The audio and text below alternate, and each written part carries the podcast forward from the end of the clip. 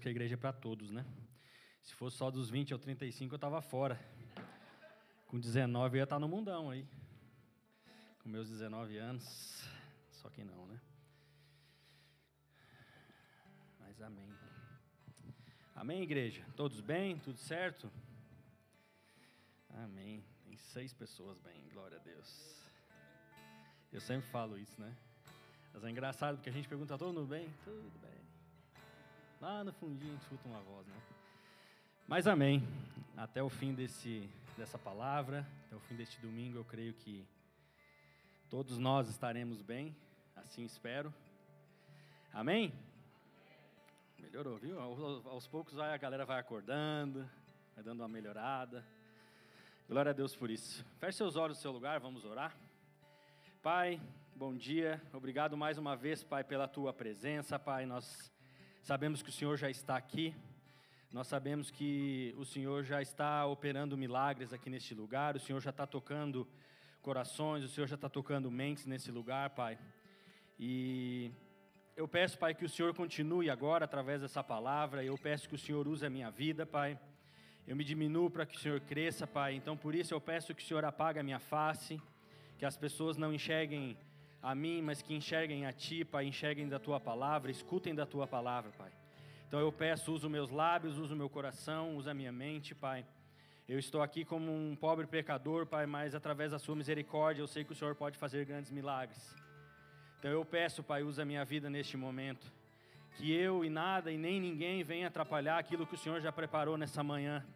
Então acampa os teus, os teus anjos ao redor deste templo para que nenhum mal a ninguém venha acontecer, que nenhuma palavra aqui seja perdida. Eu declaro que qualquer espírito de cansaço, de sonolência, de caminhar desnecessário caia por terra, para que ninguém perca aquilo que o Senhor quer nos falar nessa manhã. O Senhor já me ministrou, mas eu sei que o Senhor tenha muitos ainda a ministrar, Deus. Então, em nome de Jesus, que nada seja perdido neste lugar. E nós pedimos e imploramos que o Senhor continue com a tua presença sobre nós que cada vez a tua presença seja mais palpável, que cada vez a tua presença seja mais reconhecida nesse lugar, porque é por isso que nós estamos aqui, Pai. É por isso que nós levantamos nessa manhã novamente, Pai, para vir até a tua casa, é para honrar e louvar o teu nome, Pai. Então, Deus, que nada seja perdido nesse lugar, Pai. Eu te peço mais uma vez, Deus, usa a minha vida, usa os meus lábios, usa o meu coração e a minha mente, Pai. Em nome de Jesus. Quem crê, diz amém. Amém? Então vamos lá. Mais uma missão. Eu vou fazer uma pergunta para vocês, é uma pergunta que Deus fez para mim, e eu queria estender à igreja. Eu não vou pedir para que você me responda, mas eu vou pedir para que você pense no seu lugar. Talvez não faça sentido, assim como não fez para mim. Primeiro, eu respondi, depois eu fui entendendo aos poucos o que Deus queria falar a mim, o que Deus queria me ministrar através disso. E essa mesma pergunta eu fiz para algumas pessoas, eu fiz para algumas pessoas próximas a mim, para ver se isso fazia sentido, de acordo com, aquilo que eu havia respondido. E eu confesso que não fez sentido nenhum. E eu continuei perdido. Mas a pergunta é: qual é a primeira coisa que vem à sua cabeça quando eu falo a palavra vácuo? Vácuo. O que que vácuo significa? O que que vácuo representa na sua vida? O que que é a tradução de vácuo para você? E como eu falei, eu fiz essa pergunta a algumas pessoas e a grande maioria delas me responderam não a mesma coisa, mas muito similar. Tiveram poucas pessoas que me responderam diferente. A minha esposa foi uma delas que respondeu de uma maneira um pouco diferente. Mas não olhe para ninguém, amém? Olhe para mim aqui. O vácuo pode ser quando alguém lá no WhatsApp não te responde. Não olhe para ninguém, olha para mim aqui. Porque quando nós mandamos mensagem para alguém, ou quando nós recebemos uma mensagem de alguém e nós não respondemos, isso é um vácuo. Fulano me deixou no vácuo, não é mesmo? A gente não usa essa expressão. O Tiago foi um que me respondeu: Ah, me vem uma expressão que me deixou no vácuo. Faz sentido. Não foi o que eu pensei, mas faz sentido. Então, quando amigos não te respondem, ou quando a gente não responde a alguém, nós deixamos alguém no vácuo. Quando nós vamos apertar a mão de alguém e aquela pessoa sem querer vira bem na hora e tu fica ali, e eu faço o quê? Eu cutuco a pessoa, dou um soquinho, tiro a mão e aí tem alguém do lado e aí tu fica completamente perdido porque tu não sabe o que fazer. Às vezes sem querer. Eu quero crer que todas as vezes sejam sem querer, mas é, é ruim, é uma situação chata. E, enfim, mas algumas pessoas me responderam que vácuo, primeira coisa que vem à cabeça é um lugar vazio, é um lugar escuro, é um lugar onde nós não temos nada, nós não temos uma resposta. Então, a grande maioria das pessoas me responderam isso. E, e eu fiz essa pergunta para o meu irmão. Talvez vocês não saibam que é meu irmão, ele não mora aqui, ele mora no Brasil, mas ele é formado em física. E ele faz mestrado nessa área. Eu pensei, eu vou perguntar para ele também, para ver o que ele me diz, né? Então eu fiz a mesma pergunta para ele, só que eu pedi para ele, olha, eu vou te fazer uma pergunta e eu quero duas respostas. Eu quero uma resposta como um físico e eu quero uma resposta como uma pessoa normal como eu. Porque eu não entendo nada de física. Eu preguei alguns dias atrás aí, não é só de física que eu não entendo. Se você estava aqui, você vai lembrar. Mas eu perguntei para ele, então me dá essas duas respostas, me diz o que que um físico fala sobre vácuo e que uma pessoa normal fala sobre vácuo. E a resposta dele foi extraordinária. E eu até copiei aqui para não esquecer. Ele botou assim: Um físico diria que o vácuo é a ausência de matéria, como a gente tem no espaço, por exemplo. Ultrapassando os limites da nossa atmosfera, o espaço entre os planetas e estrelas é predominantemente vácuo, embora sempre existam moléculas ou átomos perdidos vagando por aí. Então, não existe exatamente um vácuo perfeito, mas o espaço é o exemplo mais próximo do vácuo que temos. Essa definição vale tanto para físico como para seres humanos normais. Foi bem assim que ele me respondeu. Eu falei isso aqui não é para ser humano normal, não, porque eu não pensei em nada disso que ele falou. Nada. Ou eu sou muito burro, ou eu não sou um ser humano normal mesmo. Mas essa foi a resposta dele. Então vocês imaginem eu lendo. Deus me deu uma palavra, vácuo.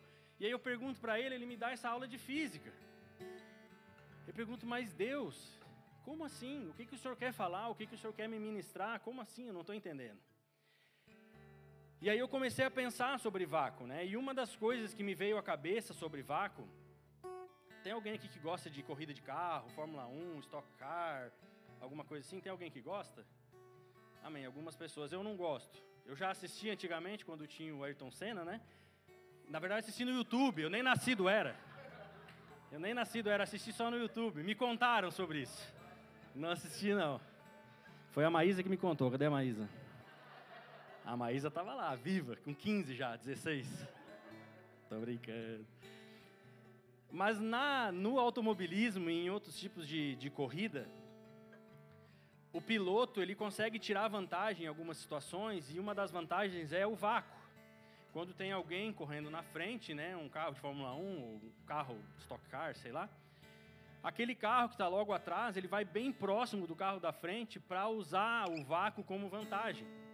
O vácuo ele não dá mais velocidade ao carro. O que acontece é que ele não tem o impacto do ar, então ele gasta menos energia para ter a mesma velocidade. Então o vácuo é basicamente isso numa corrida. No triatlo, por exemplo, eu estava lendo sobre isso porque eu não entendo nada, mas o triatlo é proibido. Quando você está correndo de bicicleta ali, você não pode ficar atrás, é proibido. Então você não pode usufruir desse, dessa facilidade, né? dessa, dessa, dessa vantagem. Isso, você não pode usar, mas no automobilismo você pode. Eu até vi agora que eles andaram modificando algumas coisas nos carros de Fórmula 1 e esse vácuo já não é tão utilizado, porque, porque o espaço, o tamanho do carro já é tão pequeno que aquela quebra do ar já não é tão grande, então o vácuo já às vezes não é muito vantagem. Mas enfim, o vácuo você pode usar nessa situação, você pode né, ficar ali. Mas o que me mostra quando eu penso de um carro usando a vantagem do vácuo é que mesmo ele estando em vantagem, ele está perdendo a corrida porque tem um carro na frente. Vocês entendem? Se tem um carro na frente e ele está usando o vácuo, ele está usufruindo de uma vantagem. Mas ele vai perder igual. Não vai mudar nada. E quando eu comecei a pensar nisso, eu pensei, mas o que, que isso tem a ver com Deus?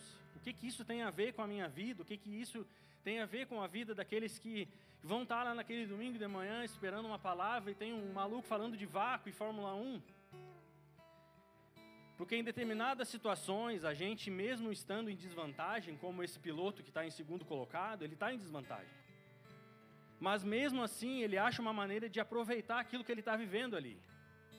Mesmo assim, ele acha uma maneira de tirar uma vantagem, mesmo numa situação negativa, mesmo numa situação onde ele não está bem, porque ele está perdendo a corrida. Então a vida do cristão muitas vezes é justamente isso. É tirar a vantagem, aproveitar o momento que nós estamos, independente de nós estarmos em primeiro ou em segundo. Independente de nós estarmos usando o vácuo ou não. A vida do cristão nem sempre é a mil maravilha. Eu não preciso dizer, não preciso levantar, pedir para vocês levantarem a mão quantos já passaram por problemas. Todos nós. Mas o que nós temos feito quando nós vivemos numa situação desconfortável, quando numa situação que nós estamos talvez perdendo algo, o que, que nós temos feito nesse momento? Nós temos utilizado a vantagem do vácuo, por exemplo? Nós temos utilizado a vantagem de estarmos naquela situação para fazer algo, para aprender algo, para entender o que Deus quer nos mostrar através daquilo? Nós falamos um pouco sobre isso na célula. Nessa última semana que passou. Porque eu já falei também aqui diversas vezes que depois de Jesus Cristo, a pessoa que eu mais admiro na Bíblia é Paulo. Porque Paulo é um exemplo clássico disso. Talvez Paulo nunca teve em primeiro lugar, mas ele sempre aproveitou o vácuo. Ele sempre aproveitou a situação que ele estava vivendo, mesmo em muitos momentos, uma situação ruim, uma situação de prisão, uma situação de estando apanhando em praça pública, ou seja a situação que fosse, ele nunca deixou de aproveitar aquilo a seu favor. E quando eu digo a seu favor, era para proclamar o nome de Cristo, porque Paulo viveu para isso depois da sua conversão. Ele viveu simplesmente para proclamar o nome de Cristo onde quer que ele fosse. Mas ele sempre usou essa situação difícil a seu favor. Ele nunca parou e começou a murmurar quando ele estava em segundo colocado. Eu estou em segundo colocado, eu vou aproveitar esse momento, eu vou aproveitar isso de alguma maneira. O pastor falou um pouco sobre Paulo na semana passada, quando ele fez a viagem dele até Malta. Tanto o pastor quanto Paulo, os dois foram para Malta, mas ele estava falando de Paulo quando foi para Malta. Ele naufragou o navio naquela viagem. O navio naufragou. Nenhum, nenhuma daquelas pessoas que estavam ali morreram. Mas mesmo nessa situação, Paulo nunca deixou de engrandecer o nome do Senhor, ele nunca deixou de honrar o Senhor. Porque pensa, ele passou ali por, um, por, um, por uma situação difícil, imagina, o barco quebrou, teve uns que chegaram nadando, uns que se agarraram a destroços para chegar até a margem. Paulo podia ter chegado lá, não só Paulo, mas todos aqueles que estavam, podia ter chegado lá e falando, não, vou me recolher agora porque eu preciso dormir. Passei por uma situação difícil, não dá. Deus não me cuidou, Deus não estava comigo, mas o anjo falou com ele dizendo que ele não ia morrer. Mas eu estou cansado, eu vou me deitar. Não, ele chegou lá e começou a colocar lenha numa fogueira para aquecer aquele pessoal, não sei, para fazer comida, não sei, mas ele não parou nunca. Paulo foi para a casa de uma pessoa em Malta e ele curou o pai daquela pessoa, ou seja, ele nunca deixou de fazer coisas em nome de Deus. Paulo teve preso, fala lá em Atos 16, Paulo teve preso e ele converteu o carcereiro e a família toda dele. Porque Paulo não parava, independente da situação a qual ele vivia, ele não parava. Ele não queria saber se ele estava em primeiro ou em segundo. Ele não queria saber se tinha vácuo ou não para ele usar. Mas ele estava lá usando, por quê? Porque Deus era com ele, ele tinha essa certeza: Deus é comigo, independente da situação que eu vivo.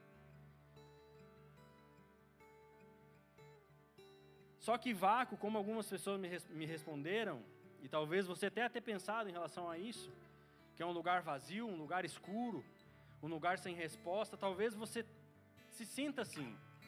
Ou talvez você já se sentiu assim um dia vivendo um lugar vazio, vivendo num lugar onde você não tem uma resposta, vivendo num lugar onde talvez Deus não te dê um direcionamento, mesmo você orando, pedindo, jejuando, de joelho. E talvez Deus não tenha te respondido, talvez você se sinta nesse lugar. E pode ser que esteja esse silêncio, como está na igreja, porque é um silêncio. Se eu tirar o Felipe aqui, é um silêncio. Talvez você tenha se sentido nesse lugar. Mas o que Deus tem para te falar é que Ele nunca, nunca deixou e nunca vai deixar de olhar para você. Ele nunca deixou e Ele nunca vai deixar de olhar para você, mesmo em silêncio. Mesmo em silêncio. O silêncio é dolorido. O silêncio machuca.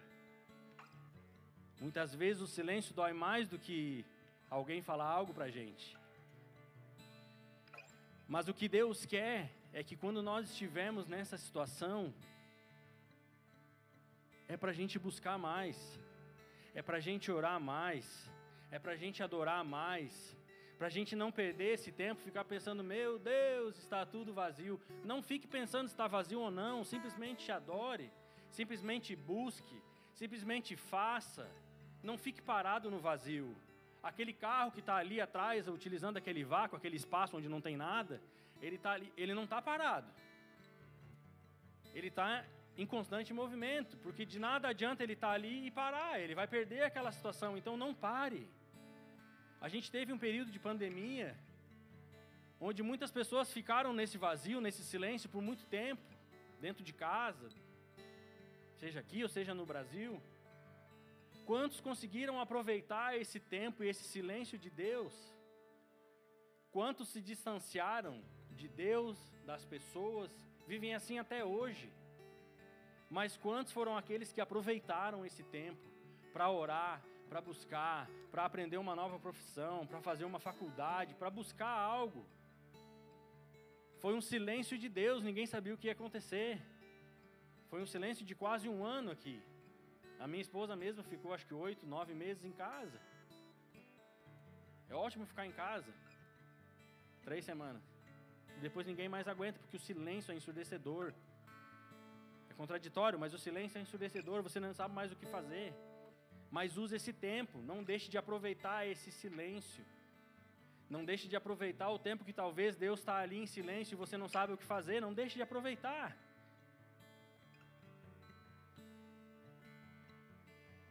Mas mesmo sabendo que Deus não tira os olhos da gente,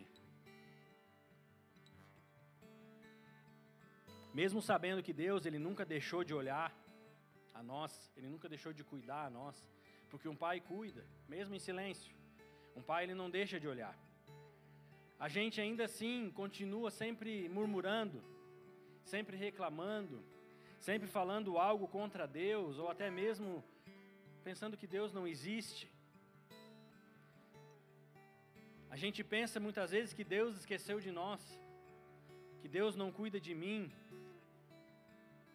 que a gente está num vácuo, que a gente está num espaço vazio, num espaço escuro, sem respostas. E muitas vezes é a vontade de Deus, na maioria das vezes, eu vou dizer sempre, sempre é a vontade de Deus para que a gente viva o vácuo. Porque quando nós estamos em silêncio, quando Deus está em silêncio com nós, é quando o nosso joelho dobra. Porque quando está tudo bem, está tudo bem. Quando eu estou feliz, eu estou feliz. Quando eu estou alegre, eu estou alegre. Quando eu tenho dinheiro, eu estou bem. Quando eu estou viajando, eu estou bem. Mas e quando não tem? O que, que nós fazemos quando não tem? A situação, quando Deus não nos responde, nós temos duas opções: ou nós largamos a Deus, ou nós dobramos o nosso joelho e pedimos, Deus, eu estou aqui, fala comigo, é no silêncio, é na dor de barriga que nós buscamos o médico. É quando nós estamos com um, um problema de saúde que nós procuramos alguém. E é assim que nós procuramos a Deus. Então Ele permite que nós estejamos muitas vezes em silêncio. Ele nos permite ficar neste vácuo. Para nós nos aproximarmos cada vez mais dEle. Eu sei que é ruim, amém? Eu sei que é ruim, eu também não gosto de ficar sem respostas. Às vezes eu deixo alguém sem resposta e me perdoa. Às vezes eu penso que eu respondi e não respondi. Está na minha cabeça, eu respondi, mas não enviei a mensagem. Mas é como é ruim ficar sem resposta. Como é ruim pedir ajuda para alguém e aquela pessoa não poder te, não, não, não te ajudar, não querer te ajudar, não poder te ajudar. Ou até mesmo em momentos bons que a gente está vivendo, que a gente quer comemorar com as pessoas e as pessoas simplesmente nos ignoram, nos colocam no vácuo, nos colocam em silêncio nos deixam num lugar escuro e vazio. E eu creio que ninguém gosta de ficar nesse limbo, ninguém gosta de ficar nessa situação. Mas e quando nós resolvemos fazer isso? Quando nós não respondemos a alguém, quando nós não ajudamos alguém, quando nós não queremos comemorar com alguém alguma situação, quando nós fazemos isso, mas a gente sempre tem algo. Ah, eu não posso, eu estou muito cansado. Eu não posso essa semana, estou meio busy com outras coisas. Eu não posso, eu estou sem dinheiro. Ah, mas eu não posso por causa disso. Às vezes acontece, amém? Às vezes a gente está trabalhando, está estudando, precisa entregar trabalho, amém. Mas e quantas vezes nós inventamos desculpa para não ajudar as pessoas e nós deixamos as pessoas num vácuo? Mas o pior, quando nós deixamos Deus no vácuo. Quando nós resolvemos deixar Deus sem resposta. Quando nós resolvemos deixar Deus ignorado. Quando nós resolvemos pegar o controle das, das mãos de Deus e dizer: Deixa que eu faço, porque eu sei, eu cheguei até aqui, eu sei. Eu sei o que eu tenho que fazer, eu me viro, eu sou um adulto, eu tenho entre 20 e 35. Eu sei fazer as coisas, deixa para mim, eu sou do Bola Master. E a gente ignora Deus. Deus manda a gente ir para a direita, a gente nem vai para a direita e nem para a esquerda. Ou a gente vai para a esquerda a gente começa a ignorar a Deus, a gente começa a não buscar mais a Deus. Quando a gente não busca, quando a gente não ora, quando a gente não intercede por alguém, quando a gente não louva Ele, nós simplesmente colocamos Deus num vácuo. Deus está lá num espaço vazio na minha prateleira. Quando me der dor de barriga, eu volto. E aí eu chamo Ele, porque eu preciso de ajuda. Essa situação é clássica, porque nós sempre fizemos isso. Quando nós estamos bem, nós ignoramos a Deus. Não vou generalizar, mas é boa parte. Quando nós estamos bem, a primeira coisa que nós fazemos é tirar Deus do nosso caminho. Agora eu estou bem, pode deixar que eu assumo o controle. Daqui para frente eu faço. Só que quando Deus nos coloca nessa situação, aí é porque Deus não existe, é porque Deus não gosta de mim, é porque Deus não me ama mais, é porque Deus isso, é porque Deus aquilo. E pasmem, o vácuo é lindo. O vácuo é ótimo. O silêncio de Deus é maravilhoso. E você vai entender, eu espero. Josué foi um homem escolhido por Deus para substituir a Moisés quando Moisés faleceu, para levar aquele povo até a terra prometida. Josué foi um homem que Deus levantou, não foi homens que levantaram a ele, mas foi Deus quem levantou a ele. E lá em Josué 1, do 1 ao 6, diz assim: Sucedeu depois da morte de Moisés, servo do Senhor, de que este falou a Josué, filho de Num, servidor de Moisés, dizendo: Moisés, Moisés, meu servo, é morto. Disponte agora, passa este Jordão, tu e todo este povo, a terra que eu dou aos filhos de Israel. Todo lugar que pisar a planta do vosso pé, vou lhe tenho dado, como eu prometi a Moisés. Desde o deserto uh, e o Líbano até o grande rio, o rio Eufrates, toda a terra dos heteus e até o mar grande para o poente do sol será o vosso limite. Ninguém te poderá resistir todos os dias da tua, da tua vida, como fui com Moisés. Assim serei contigo, não te deixarei nem te desampararei. Ser forte e corajoso, porque tu farás este povo herdar a terra que, sob juramento, prometi a dar aos seus pais. Uma coisa que a gente consegue ver nesses, nesses, nesses versículos é que Josué não estava vivendo um silêncio de Deus. Deus estava falando com Josué. Deus estava direcionando ele, ó, oh, o meu servo Moisés, ele morreu, daqui para frente é você quem assume. Daqui para frente você vai levar esse povo até a terra prometida, que eu prometi lá atrás. Você vai levar esse povo até lá. Então Deus, ele nunca deixou, eu não vou dizer nunca, né? Deus não deixou Josué nessa situação aqui sem respostas. Ele não deixou Josué no vácuo. Mas Deus confirmou para ele: Ó, você vai entrar na terra prometida e nada vai acontecer. Ninguém vai derrubar vocês, vocês vão entrar, a terra é de vocês. E está tudo certo. Então Josué se comunicava com Deus. E aí Deus respondia àquele povo.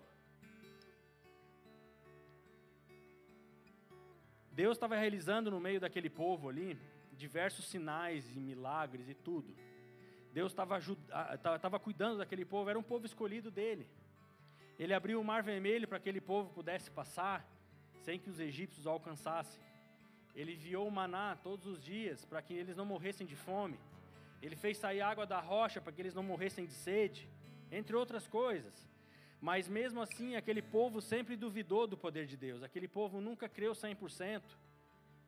E esse foi o motivo daquele povo ter ficado 40 anos no deserto.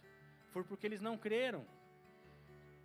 Foi porque eles não eram fiéis, eles eram desobedientes a Deus. E foi por isso que eles passaram esses 40 anos lá. Então, como eu falei, depois que Moisés faleceu, Josué assumiu a bronca. Josué era o cara da linha de frente ali, para levar aquele povo até Canaã.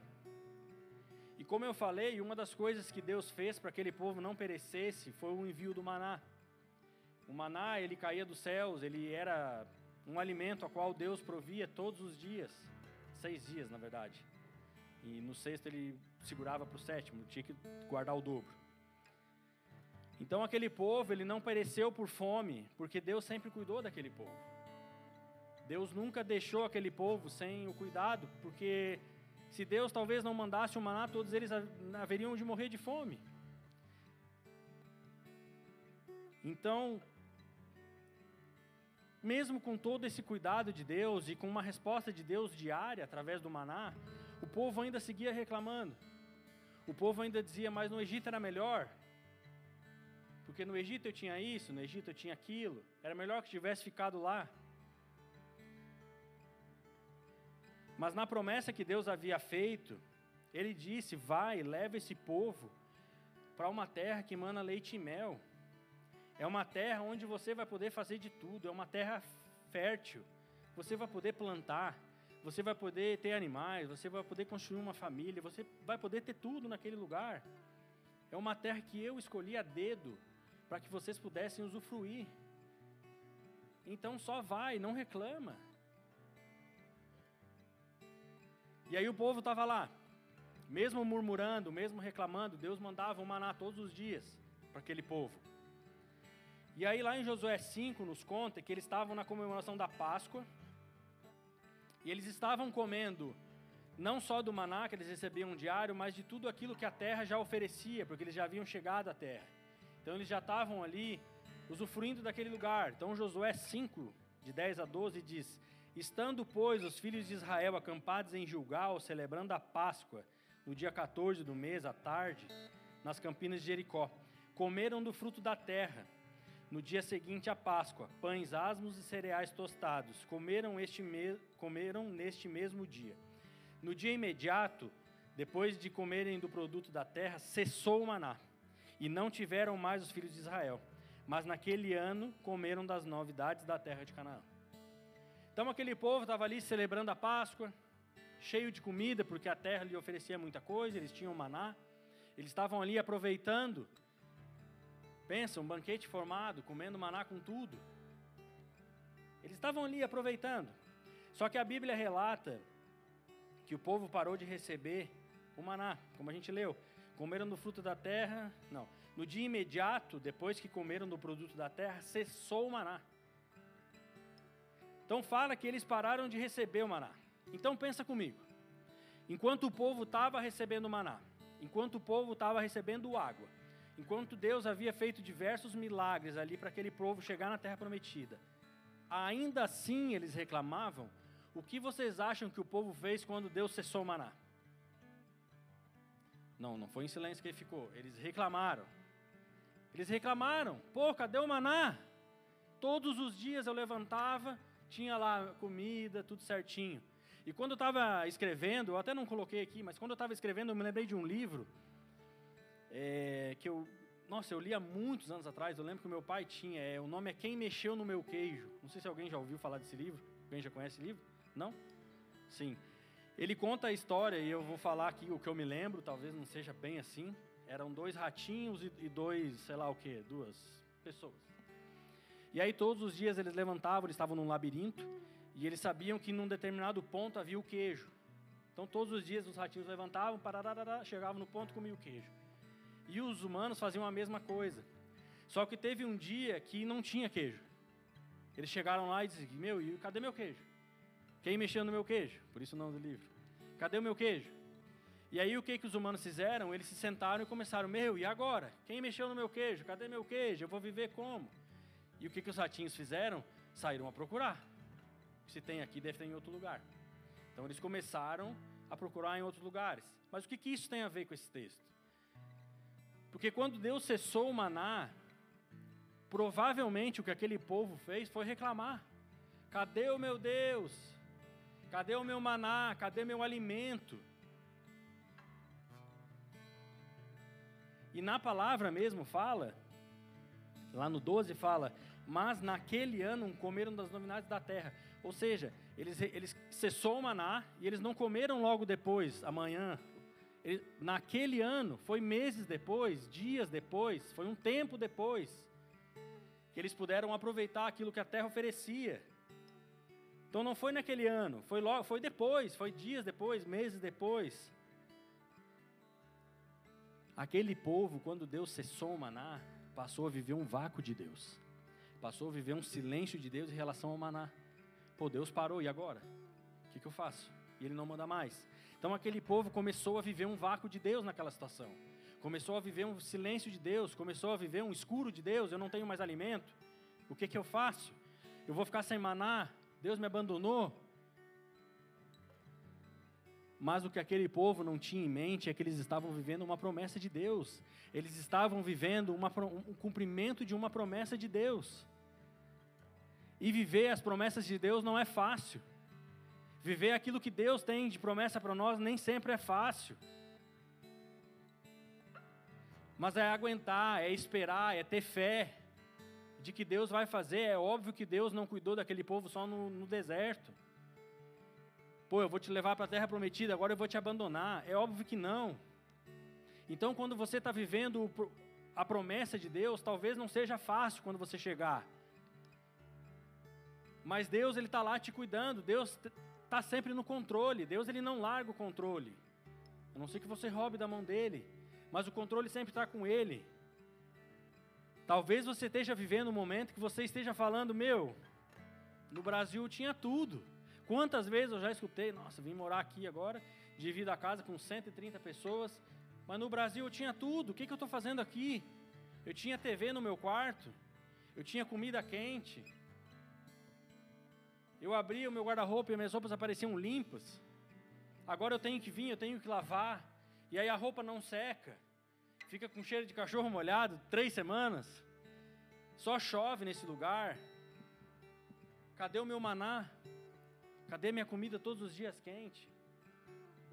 Porque lá no Egito era melhor. Lá no Brasil era melhor. Mas se você está aqui é porque a vontade de Deus era para que você estivesse aqui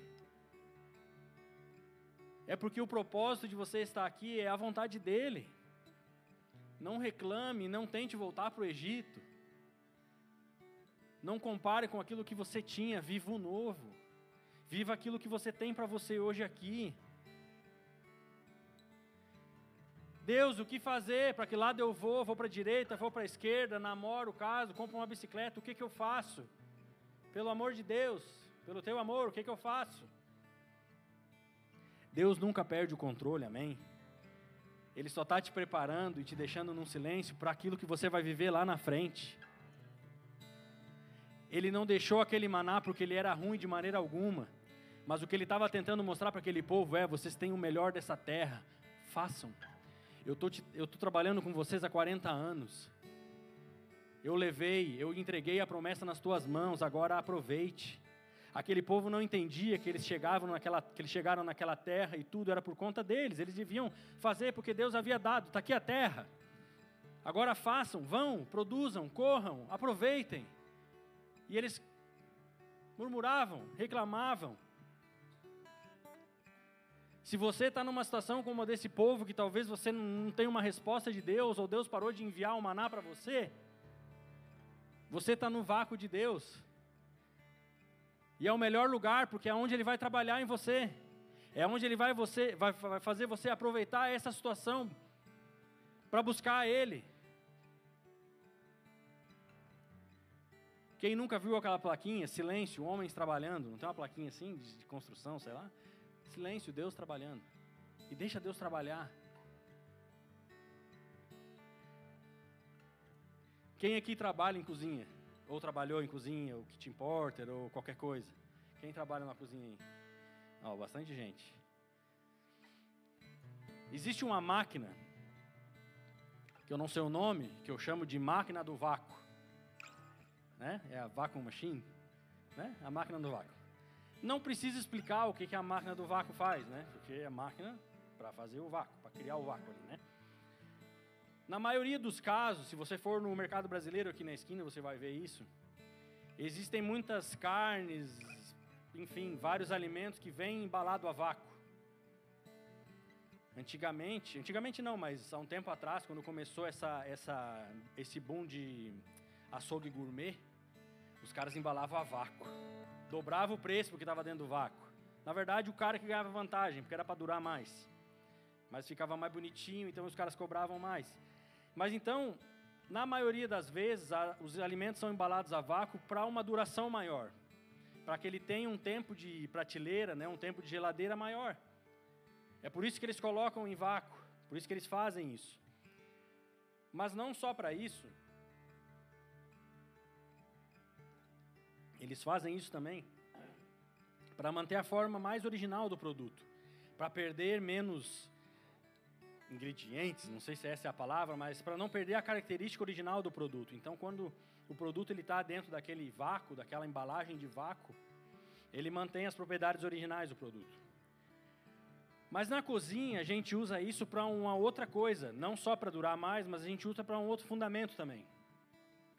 A gente coloca, por exemplo, um pedaço de carne com tempero, com molho e faz o vácuo. Por quê? Porque tu faz com que todos aqueles ingredientes estejam colados um no outro, estejam juntos um no outro, e não tenha nada que separe um do outro. Então, o vácuo ele serve justamente para isso, para que aqueles temperos, aqueles molhos, aquelas coisas criem uma aderência com, com o principal ali. Vamos falar de uma carne, tá? Me desculpe os veganos os vegetarianos, mas se você pôr um filé de frango lá e colocar vários temperos, aquele tempero ele vai meio que, que aderir àquela carne, ele vai grudar naquela carne. E aí quando a gente vai cozinhar aquilo, ele, ele, ele realça o sabor, porque ele está ali fechado, não tem oxigênio, não tem nada. Então a carne está puxando todo aquele sabor e aquelas coisas para aquilo ali. Amém? Maluquice, né? Não é não. Então, Jesus, quando ele esteve na terra, ele viveu como todos nós vivemos, amém? A maior parte da sua vida foi como nós vivemos. Nós nascemos, nós éramos bebês, nós éramos crianças, nós viramos adolescentes, viramos adultos, trabalhamos. Tudo isso Jesus fez. Ele teve isso, ele já não nasceu adulto, né? Eu já falei isso outra vez também. Que eu estava lendo um livro uma vez e uma das frases era: Jesus não nasceu adulto, ele teve a sua infância, ele teve uma vida normal, como todos nós. Mas ao mesmo tempo que ele teve uma vida normal, Jesus sempre soube que ele era diferente. Jesus sempre soube que ele não era normal perante aos outros. E quando nós escolhemos viver uma vida de busca em Deus e uma vida de aproximação a Cristo, nós passamos a entender que nós também não somos os mais normais. Principalmente se nós somos do bola de neve. Nós não somos tão normais assim. Talvez a gente olhe as pessoas à nossa volta, né, na, na faculdade, nos nossos trabalhos, nas nossas escolas, enfim, quer que seja. E a gente pense que a gente não é normal comparado àquelas pessoas ali. E quando eu falo isso, de nós sermos diferentes dessas pessoas, não é no sentido de nós sermos superiores a elas, amém? Nós somos normais porque nós conhecemos a Deus, que talvez aquela pessoa ainda não conheça. Porém, quando determinadas coisas acontecem na nossa vida, a gente fica se perguntando: meu, eu vou na igreja, eu vou na célula, eu faço isso, eu faço aquilo, eu oro, eu danço, eu busco, eu canto. E por que, que as coisas acontecem comigo? Eu olho para o meu vizinho que nem conhece a Deus e as coisas parecem tão perfeitas. Nós, como, como cristãos, nós colocamos essa pergunta: o que está acontecendo comigo? Cadê Deus nessa situação? Por que, que Deus não está cuidando de mim? Por que isso? Por que aquilo? Mas Deus ele nunca deixa de cuidar, como eu falei, ele nunca deixa de olhar por nós.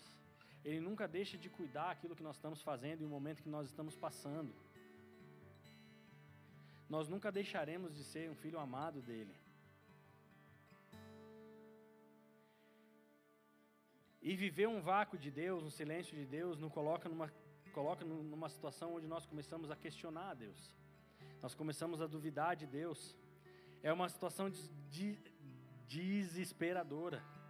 O silêncio machuca. Mas é como eu falei, o mesmo silêncio que machuca é o mesmo silêncio que cura, é o mesmo silêncio que nos molda, é o mesmo silêncio com que faz eu crescer, é o mesmo silêncio com que faz eu me aproximar de Deus, é o mesmo silêncio com que faz eu conhecer a Deus, é o mesmo silêncio que faz eu dobrar o meu joelho e dizer: Deus, fala comigo. Deus pode falar muito no silêncio. Para você que é casado, você vai entender o que eu vou falar. Quando essa mulher está em silêncio e ela não fala nada, você sabe que alguma coisa tem, não é mesmo? Então o silêncio ele fala muito. A minha não fica muito em silêncio, fala bastante. Estou brincando. Às vezes ela fica assim, não está dormindo. Mas o silêncio, mas o silêncio, Love you. Sempre salve para mim.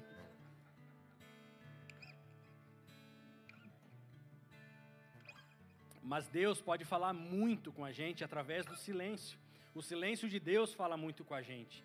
E o que dita isso é o quão sensível nós estamos para ouvir o silêncio de Deus. É o quão sensível e próximo nós estamos de Deus para ouvir o silêncio dele. Se a gente colocar um louvor no nosso quarto, fechar a porta, apagar a luz, colocar o nosso joelho no chão, começar a orar, começar a cantar, a gente pode não escutar a voz de Deus, mas a gente sabe, tem a certeza de que Deus está ali, mesmo no silêncio. Então, quanto mais sensíveis e mais próximos de Deus nós estamos, menos o silêncio nos machuca. Mais nós escutamos a voz de Deus no silêncio. Mas o que que o vácuo tem a ver com tudo isso? Deus me fez enxergar, quando Ele me fez essa pergunta, que em momentos assim Ele quer fazer como a gente faz lá na cozinha. Ele quer colocar a gente num saco, cheio de tempero, cheio de sal, cheio de molho, e extrair o nosso melhor.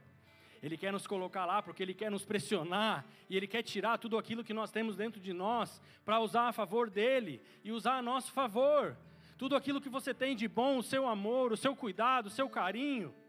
Ele quer tirar tudo isso e juntar e fazer uma pessoa que anda com Ele. Ele quer extrair o melhor de cada um de nós, Ele quer aproveitar o melhor da nossa essência. Mas nós entramos no vácuo e reclamamos, por isso que eu falo: o vácuo é ótimo, se nós soubermos aproveitar. Nós precisamos aproveitar o silêncio de Deus, porque Deus está trabalhando em algo.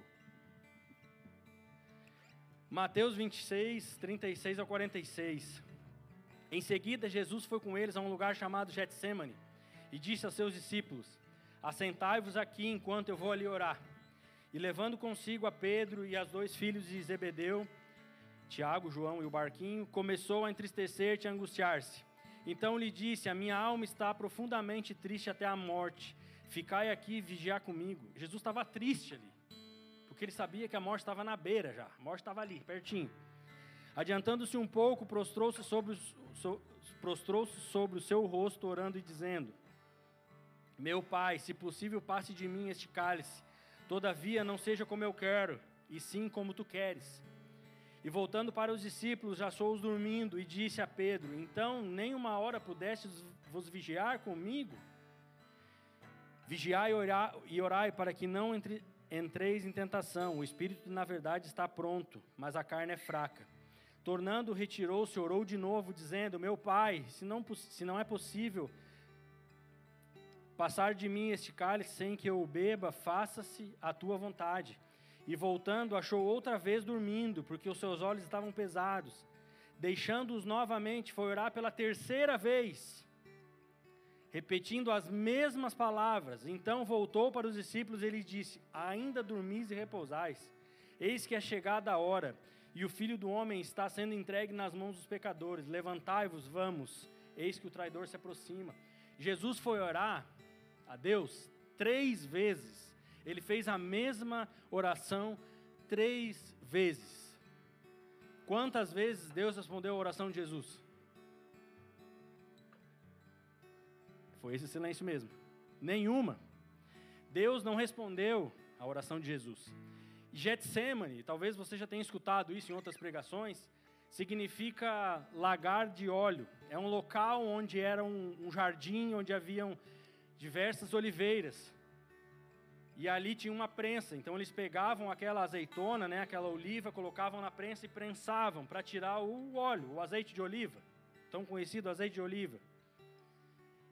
Então Jesus estava ali prestes a ser entregue para aquele povo onde ele sabia que seria morto.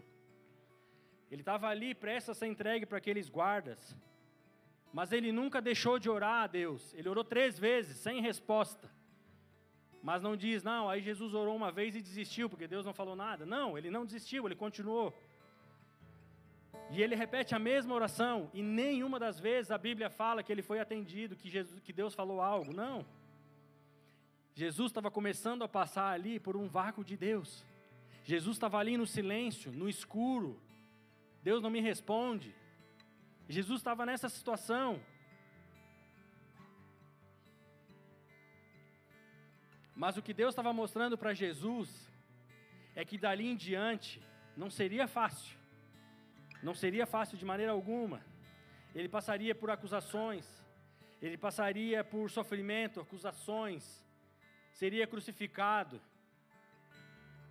Mas que o melhor dele seria extraído naquele lugar, porque ele estava sendo prensado ele estava ali naquele vácuo com Deus, porque Deus estava juntando todos aqueles ingredientes que estavam ao redor e fazendo o melhor que ele poderia fazer, que foi salvar nós e ressuscitar no terceiro dia. Então Deus, durante esse silêncio, e foi isso que ele me disse, quando ele me fala de vácuo, é porque ele quer extrair o melhor de cada um de nós. Ele quer extrair tudo aquilo que nós temos. Ele quer usar a nossa vida com o melhor que nós temos.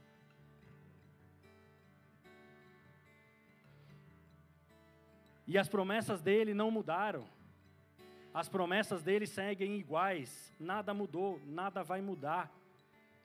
Mas a gente, a gente precisa ser prensado. A gente precisa que o nosso melhor seja extraído. Para a gente viver aquilo que nós temos lá na frente. Assim como aquele povo que chegou na terra prometida e não sabia o que fazer. O silêncio de Deus e o vácuo de Deus serve para nós aprendermos tudo aquilo que nós vamos viver lá na frente. Você tem uma promessa que não se cumpriu ainda, então se prepare. Porque talvez o silêncio que você tem vivido seja para enfrentar isso lá na frente. Seja para viver a promessa que Deus tem para você lá na frente.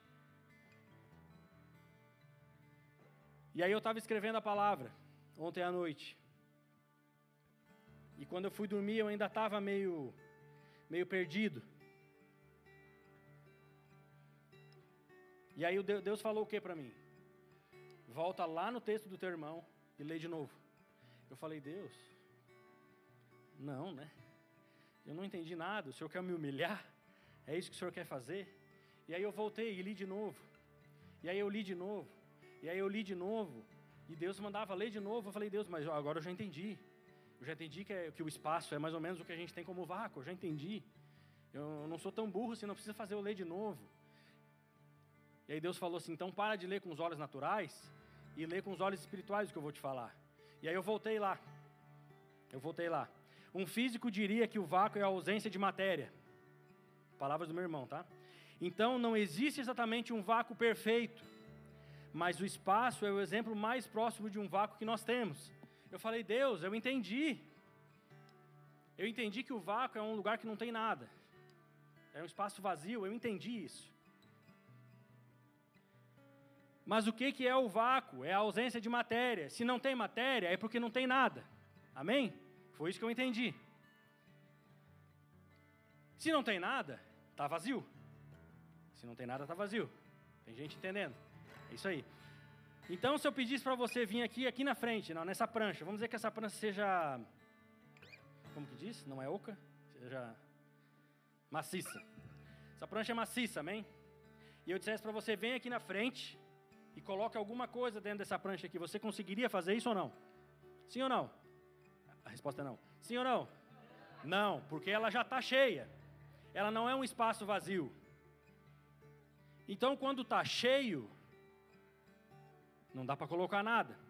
Se você está cheio de si, se você está cheio do mundo, se você está sujo, se você está vivendo tudo aquilo que afasta de Deus, você está cheio. Cheio de outras coisas. Deus não consegue fazer nada, porque já está cheio. Se você não se esvaziar de si, como que Deus vai fazer? Como que Deus vai cumprir a promessa que Ele tem para a sua vida se você vive as coisas lá do mundo e você se enche com as coisas lá do mundo? Mas e se essa prancha estivesse vazia, você conseguiria colocar alguma coisa dentro? Sim ou não? Sim. Sim. Conseguiria porque estaria vazia. Gênesis 1, de 1 a 3.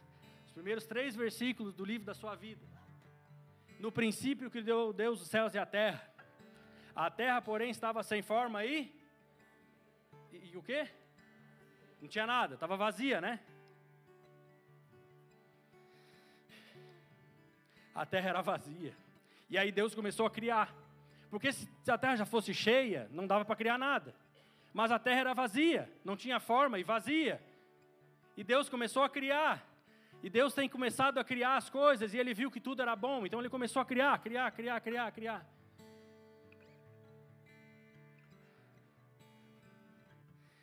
E quando ele mandou eu voltar e ler de novo, eu li. Um físico diria que o vácuo é ausência de matéria, é vazio. É vazio, Deus quer encher o seu vazio.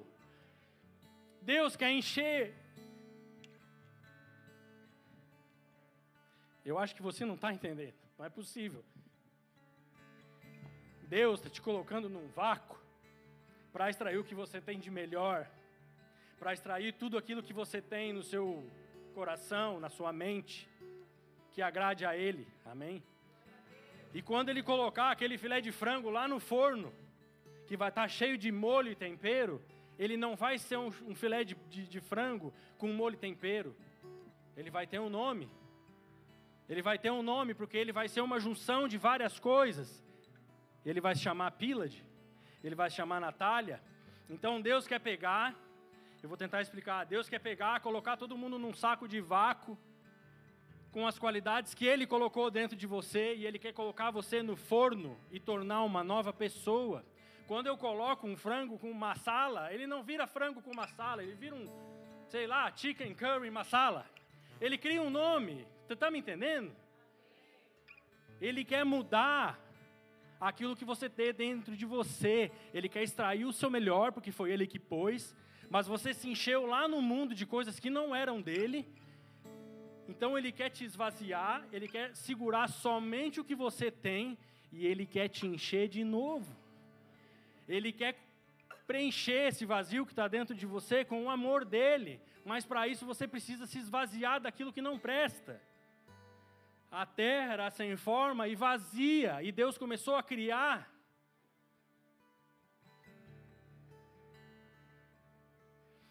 Permita com que Deus trabalhe na sua vida, amém?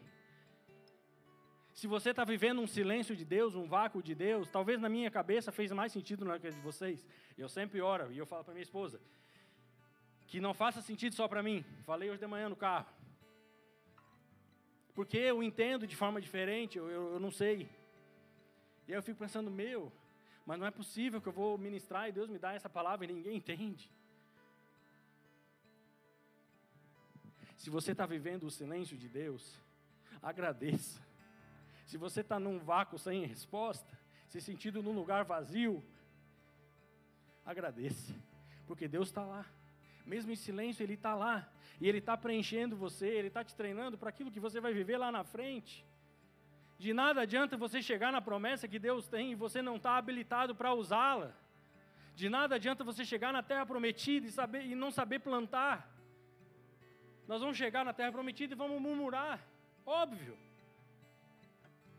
Então se prepare nesse silêncio. Se prepare para viver aquilo que Deus tem novo para você. Deus tem algo novo lá na frente. Mas se você chegar no silêncio dele e começar a reclamar, você não vai viver, me desculpe. Você não vai viver. Porque Deus nunca vai dar nada para nós do que nós não sabemos fazer ou suportar. Deus nunca vai cumprir uma promessa que nós não estamos preparados. Se você tem vivido isso, esse silêncio, esse vácuo, esse escuridão, esse lugar sem nada, sem matéria, sem lá, sei lá o quê, é porque você ainda não está preparado. Então mova, se mexa, busque, faça com que aquele cara de Fórmula 1 faz, mesmo em segundo, ele não para de se movimentar, busca, corre, ande. Porque Deus ele só vai entregar quando você estiver pronto, ele só vai entregar quando você puder fazer isso.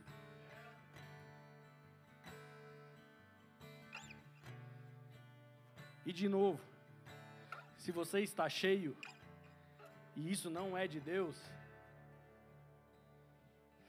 não está correto não. Se esvazie e busque o que Deus tem, busque o que Deus quer, porque Ele só vai entregar o novo quando você estiver cheio dele. Ele só vai entregar o novo quando você buscar a Ele, quando todos aqueles temperos que tiverem no coração de Deus estiverem no seu coração. Antes disso você não vai viver. Antes disso, você não vai receber a promessa. Use o silêncio a seu favor. Use o vácuo a seu favor.